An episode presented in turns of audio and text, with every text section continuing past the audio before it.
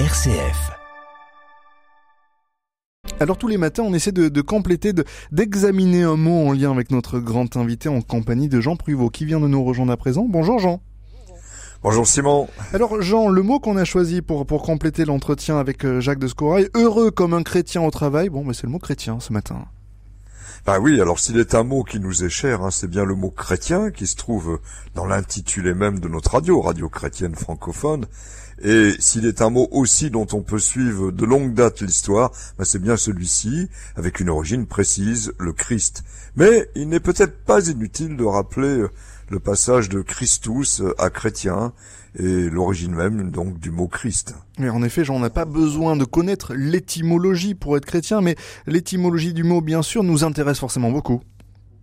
Bah, de fait, il, nous rappelle tout d'abord l'origine du mot Christ, qui même si la sonorité est proche, bah, n'est pas associé au mot croix, puisque le mot Christ, avec sa lettre H, vient directement du grec Christos, qui est K-H-R, hein, signifiant oin, frotté avec de l'huile consacrée pour administrer un sacrement.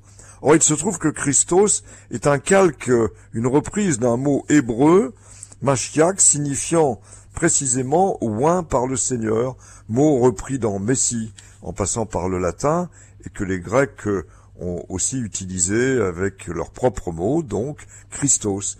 Ce dernier mot grec est passé en latin, devenant Christus, toujours avec sa lettre H, puis fut attesté en français au Xe siècle en tant que Christ, pour ainsi dire en même temps que naissait la langue française.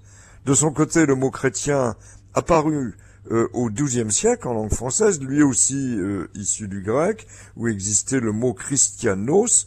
Quant au mot ben, chrétien euh, attesté sous sa forme christian, comme le prénom qui en est d'ailleurs issu, eh bien, c'est en 842 dans notre premier texte écrit en français, ces fameux serments de Strasbourg échangés par deux petits-fils de Charlemagne, euh, s'alliant euh, militairement contre le troisième petit-fils, Lothaire, par trop gourmand.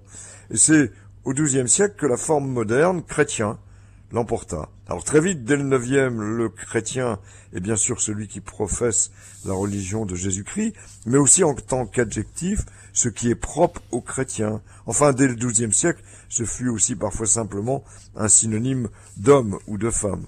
Et le mot est si courant qu'évidemment, au XXe siècle, les mots croisés ben, l'ont pris en compte, mais avec un cynisme que je réprouve. Alors j'imagine qu'il y a une définition de mot croisé pour le mot chrétien, Jean. Ben oui, et fort heureusement, euh, les chrétiens ont le sens de l'humour pour en sourire. J'ai lu en effet une définition dont je n'arrivais pas à trouver le mot y correspondant, c'était par du lion. Quand soudain j'ai pensé au martyr livré au lion pour qu'il soit dévoré. Ben, c'est oublié de la part des verbicrucis que Sainte Blandine fut épargnée et que la souffrance des chrétiens n'a fait que rendre plus intense notre foi.